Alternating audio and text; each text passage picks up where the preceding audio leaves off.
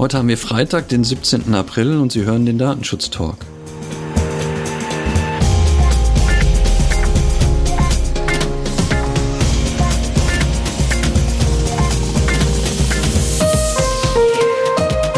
Mein Name ist Markus Sechel und ich freue mich, meine Kollegin Laura Druschinski begrüßen zu können. Hallo Laura. Hallo Markus. Wir haben ja heute Redaktionsschluss um 10 Uhr gemacht. Welche Themen hast du mitgebracht für den Podcast heute? Ich habe ein Thema mitgebracht vom Landesdatenschutzbeauftragten für Datenschutz und Informationssicherheit Baden-Württemberg. Und zwar in Zeiten der Krise ist da eine Handreichung erfolgt, nämlich in Form eines Vertragsmusters für eine Auftragsverarbeitung. Der steht jetzt ab sofort zum Download bereit in deutscher und englischer Sprache. Auch in Englisch tatsächlich. Warum ähm, gibt es da jetzt gerade ein Muster für das Thema Auftragsverarbeitung? Haben die das begründet? Nee, begründet haben sie es nicht. Es soll einfach, wie gesagt, in Zeiten der Krise die Datenschutzbeauftragten aktuell unterstützen. Ah, super, weil klar, Datenschutzbeauftragte haben jetzt ein bisschen mehr Zeit, können sich jetzt mit den Themen beschäftigen. Genau, richtig. Anscheinend ist es so.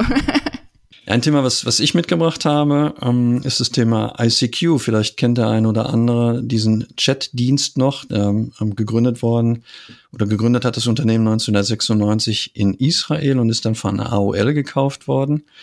2010 ähm, ist es dann an ein russisches Unternehmen verkauft worden und unter der Marke ICQ New wird dieser Chat-Dienst, diese Chat-App jetzt gerade wieder neu kommen ähm, auf den verfügbaren Plattformen. Ähm, Im Rahmen der Snowden-Affäre ähm, ist unter anderem aufgefallen, dass ähm, die Chats unverschlüsselt übers Netz übertragen werden.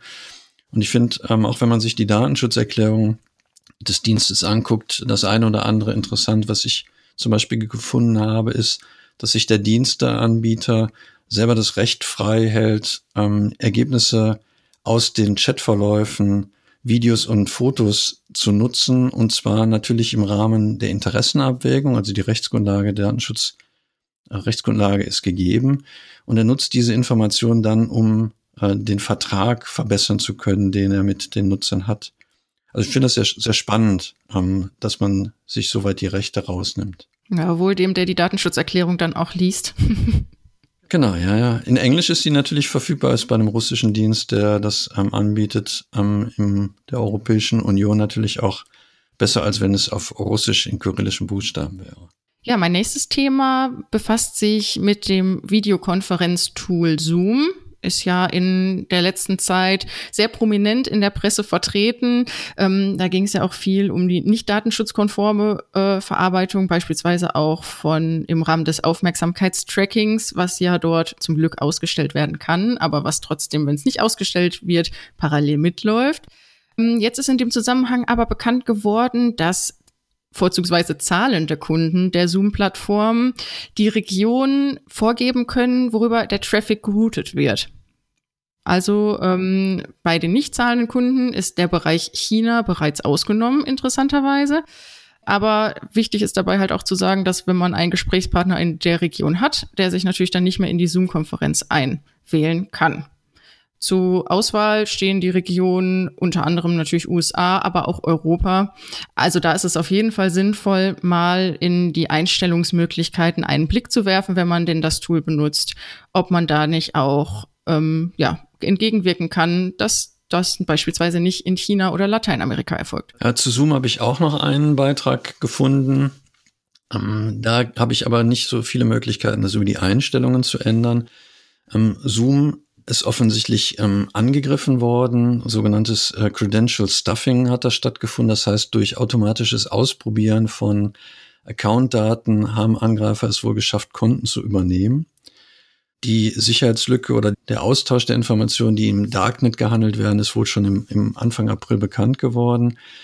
Heise hat sich jetzt am Dienstag nochmal an Zoom gewandt mit der Bitte um, um Stellungnahme es ist wohl nicht, nicht untypisch, dass so automatische Angriffe auf ähm, Webdienste erfolgen. Das ist natürlich sehr unangenehm, wenn man Passwörter verwendet hat ähm, oder Passwörter verwendet, die man nicht nur bei Zoom nutzt, sondern auch noch bei anderen Diensten, weil damit sind die Accounts dann korrumpiert. Und die Empfehlung wäre natürlich schnellstens sein Zoom-Konto ähm, zu verändern, das Passwort zu verändern und da, wo man dann die Credentials verwendet hat, die Anmeldeinformation verwendet hat, dann auch weiterhin zu ändern, damit nicht automatisch überall, wo man die Kombination aus E-Mail-Adresse und dem gleichen Passwort verwendet, die Accounts dann auch korrumpiert werden können. Hm, auf jeden Fall ein sehr guter Hinweis, weil Zoom wird ja auch aktuell in der Praxis viel benutzt, was wir jetzt so in unserem Alltag mitbekommen. Ja, auch im, im privaten Umfeld, weil es ja ähm, relativ simpel ist, das auch zu nutzen, habe ich auch ganz oft ähm, Einladungen für Zoom bekommen, die, die ich dann auch nutze tatsächlich. Ja, meine nächste und auch letzte Nachricht für heute ist eine Warnung vor Phishing-Mails, die aktuell im Umlauf ist. Bereits vergangen, Ende vergangener Woche hat Heise bekannt gegeben, dass eine Nachricht im Namen des Bundesgesundheitsministeriums im Umlauf ist. Heißt Antragsformular zu Familien- und Krankenurlaub und fordert den Adressaten auf, das Word-Dokument zu öffnen. Und sobald man dies tut, ist auch schon die Schadsoftware auf dem Gerät heruntergeladen und die Gefahr besteht, dass die Daten auf dem Gerät verschlüsselt werden und nur durch eine Lösegeldzahlung dann auch freigegeben werden. Also da auch der dringende Hinweis, wer sowas in seinem Postfach findet, nicht öffnen. Ja, die aktuelle Situation macht es Angreifern, glaube ich, leicht, Menschen zu manipulieren, insbesondere mit so Nachrichten dann und die noch so wirken, als seien sie von offiziellen Stellen. Ja, das wird so sein. Meine letzte Nachricht, wir sind heute sehr techniklastig, stelle ich fest, ähm, betrifft auch tatsächlich eher eine Schwachstelle. Und zwar bei VMware ist eine Schwachstelle bekannt geworden, die dazu führen kann, dass Angreifer in einem Netzwerk relativ weitreichende Zugriffsberechtigungen bekommen. Hier schafft man im Wesentlichen Abhilfe damit, dass man sein System auf dem aktuellen Versionsstand patcht. Das wäre also eine ganz dringende Empfehlung für die, die VMware im Einsatz haben, da tatsächlich zu gucken und einen aktuellen Patch einzuspielen. Das war von meiner Seite auch für heute. Laura, du hattest ja auch schon gesagt, dass du nichts mehr hast. Genau, richtig. Genau. Dann bleibt mir nur, Ihnen eine gute Woche weiter zu wünschen.